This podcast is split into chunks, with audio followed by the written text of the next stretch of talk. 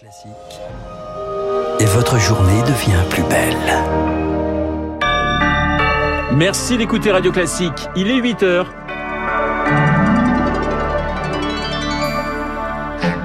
La matinale de Radio Classique avec Renaud Blanc. Et si c'était le début de la fin de la pandémie? Cette vague est peut-être la dernière de grande ampleur. C'est l'espoir de certains scientifiques. Ils réfléchissent déjà à l'après. Les Parisiens démasqués. La justice retoque le port du masque obligatoire dehors dans la capitale. Une décision qui pourrait faire boule de neige. Et puis, la réponse du gouvernement à la colère des profs. Plus de masques, des bras supplémentaires. Les syndicats ont été reçus euh, près de trois heures hier à Matignon. Plus que des paroles, ils veulent désormais des actes. Radio Classique. Il est 8h et à 8h, le journal nous est présenté par Lucille Bréau. Bonjour Lucille. Bonjour Renaud, bonjour à tous. Peut-être bientôt le bout du tunnel, Lucille. Cette vague sera-t-elle la dernière Impossible à dire à ce stade, mais la propagation fulgurante d'Omicron, 305 000 nouveaux cas détectés hier, pourrait bien nous conduire tout droit vers l'immunité collective. Cette bascule d'un virus pandémique à endémique, le monde entier l'espère. Les scientifiques planchent d'ailleurs déjà sur un projet pilote de veille qui traiterait le Covid comme une grippe saisonnière, Amy Pfister. L'idée serait de surveiller la maladie comme la grippe. Un réseau sentinelle de médecins permettrait de savoir où en est l'épidémie chaque mois. Mais fini le décompte quotidien des cas, explique Sylvie Briand, directrice des gestions de crise à l'OMS. Au lieu de tester tout le monde tout le temps, on ne teste que dans certains endroits à certains moments. Et donc, ça nous permet de, de suivre l'évolution des virus. Alors, évidemment, on a moins d'informations, mais cette information est quand même suffisante pour prendre des bonnes décisions. Le gouvernement espagnol envisage d'ailleurs de rétrograder le Covid en maladie endémique, car avec une couverture vaccinale de 90% des plus de 12 ans, Omicron a été bien géré. Seulement 20% des lits de réanimation sont occupés par des patients Covid et la vague semble diminuer. Mais en France, c'est bien trop tôt, explique l'immunologue Eric Billy. L'Espagne se le permet parce que ils ont été restrictifs au mois de décembre. Ils ont vacciné le dernier réservoir qui était le réservoir des enfants et ils se disent bon bah maintenant le vaccin étant partout et donc on va éviter les formes graves pour tout le monde. Voyons voir ce qui se passe. Nous on n'est pas du tout encore dans ce euh, dans ce schéma-là. On a les enfants qui sont très peu vaccinés. Le vrai risque avec cette stratégie, c'est qu'un nouveau variant apparaisse à bas bruit à la faveur des contaminations sans que l'on s'en aperçoive. Il pourrait aussi venir d'autres pays qui n'ont pas encore vacciné massivement. Rémi Pfister, l'hôpital retient tout de même son souffle. Plus de 24 000 patients y sont actuellement traités, contre euh, donc 4 000 en réanimation. Lucie, la justice suspend le port du masque en extérieur à Paris. Après les Yvelines, la capitale, le tribunal administratif de Paris a décidé de suspendre l'arrêté préfectoral rendant obligatoire le masque dans les rues parisiennes. Des décisions judiciaires qui pourraient faire boule de neige, Pierre Collard. Comme ce n'était ni nécessaire ni strictement proportionné, le tribunal administratif a souhaité suspendre l'arrêté. Voilà le commentaire de maître Jean-Baptiste Souffron, l'avocat qui a plaidé pour la suspension de cet arrêté. Plusieurs juridictions pourraient suivre cet exemple. Lyon, Rennes, Toulouse, Strasbourg, mais aussi de plus petites communes, en Drôme et Dordogne. Et puis là où le masque est obligatoire dans tout le département, même à la campagne, c'est le cas dans le Var. Le Conseil d'État a rendu une décision euh, sur la question mardi. Le masque doit être limité aux lieux et aux heures de forte circulation de population quand la distanciation physique n'est pas possible. On pourrait donc assister à la fin du port généralisé euh, du masque en ville. Il ne serait obligatoire qu'à certains horaires, uniquement dans les zones très fréquentées, comme les marchés ou les rues commerçantes. Les précisions de Pierre Collat. Ils n'ont plus que quelques heures pour faire leur rappel. Entre 500 et 700 000 personnes verront leur passe sanitaire désactivé demain s'ils ne font pas leur troisième dose. Pour l'heure, 29 500 000 Français ont reçu leur rappel. Décidément, rien ne se passe comme prévu. Nouveau rebondissement pour le passe vaccinal. Après plus de 4 heures de réunion hier, députés et sénateurs ont échoué à trouver un accord. Le projet de loi sera de nouveau débattu cet après-midi en séance à l'Assemblée puis au Sénat ce week-end. Les députés auront ensuite le dernier mot. Vous écoutez Radio Classique, il est 8h04. Le gouvernement au chevet des enseignants. Les syndicats ont été reçus plus de 3 heures hier par Jean Castex à Matignon, en présence notamment de Jean-Michel Blanquer. Réunion après une journée de grève massive. Près de 78 000 personnes ont manifesté hier dans notre pays. Une réunion et une série d'annonces à l'issue. Elodie Wilfried. C'était sans doute la priorité de Jean-Michel Blanquer, rétablir la confiance et le dialogue avec les enseignants, une mission réussie aux yeux du ministre de l'Éducation. Je comprends parfaitement les incompréhensions vis-à-vis des contraintes qu'impose ce virus. La meilleure euh, réponse à ce virus, c'est quand même notre unité nationale, bonne compréhension partagée des réponses à apporter. Je crois que la réunion de ce soir a été à la fois utile aussi bien sur le plan du climat que sur le plan des mesures concrètes qui en résultent. Des mesures concrètes sur lesquelles le ministre est attendu au tournant. D'abord sur le matériel réclamé par les syndicats. 5 millions de masques FFP2 seront distribués notamment aux enseignants de maternelle. À propos des capteurs de CO2, une rallonge budgétaire est prévue pour les collectivités en difficulté. Sur les moyens humains, plusieurs milliers de recrutements, dont 3300 contractuels pour assurer les remplacements sont promis.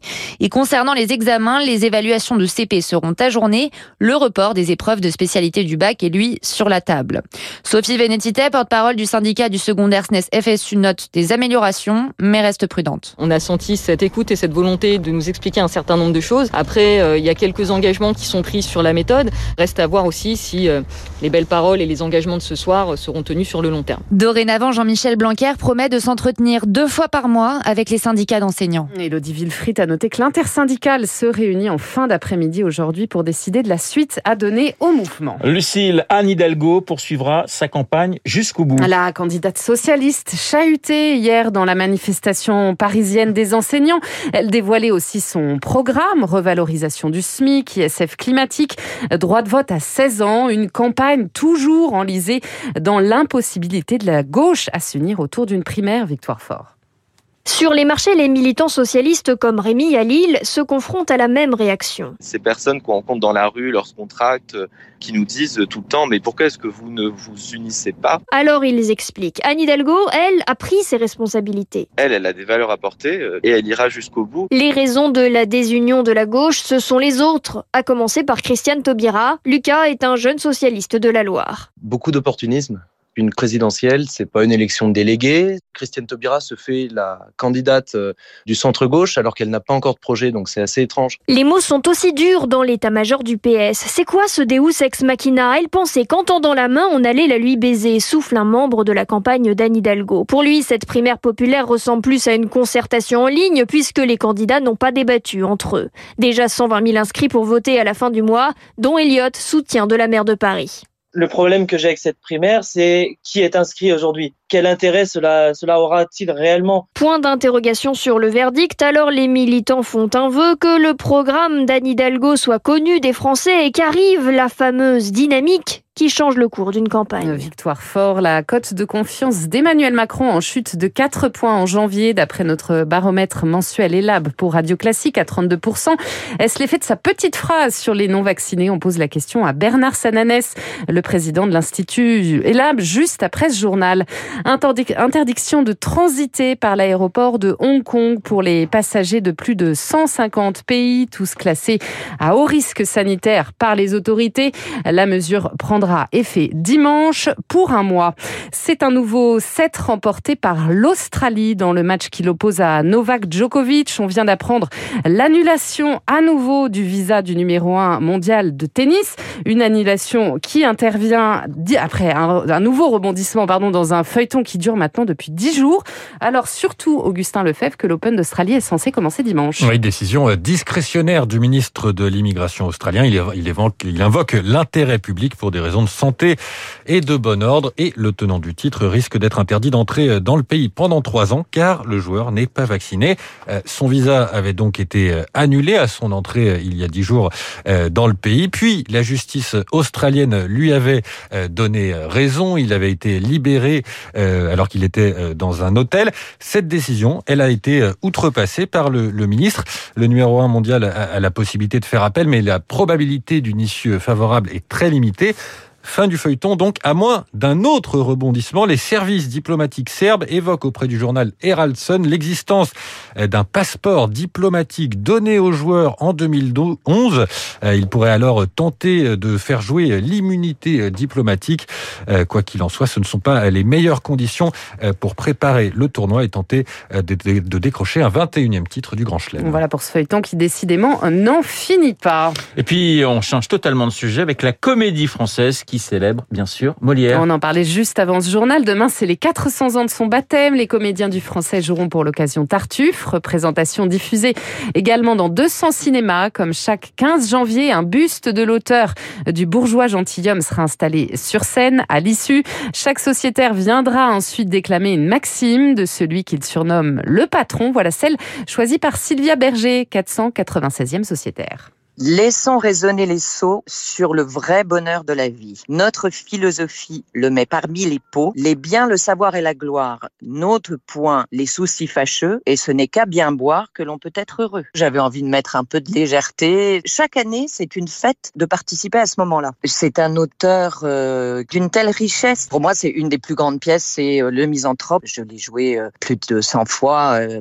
et tous les soirs, je pouvais entendre ce texte et être surprise par euh, la profondeur que je découvrais. Voilà Molière qui décidément inspire toujours les sociétaires de la comédie française. Merci Lucille, tout le plaisir de l'amour est dans le changement, faisait dire Molière à Don Juan. Je vous laisse méditer cette petite phrase et vous revenez à 9h pour, un, pour un prochain point d'actualité. Les 8h10 sur Radio Classique. Dans un instant, eh bien, nous allons retrouver Guillaume Tabar pour son édito. Et puis, le président d'Ella Bernard Sadanès un baromètre tout chaud.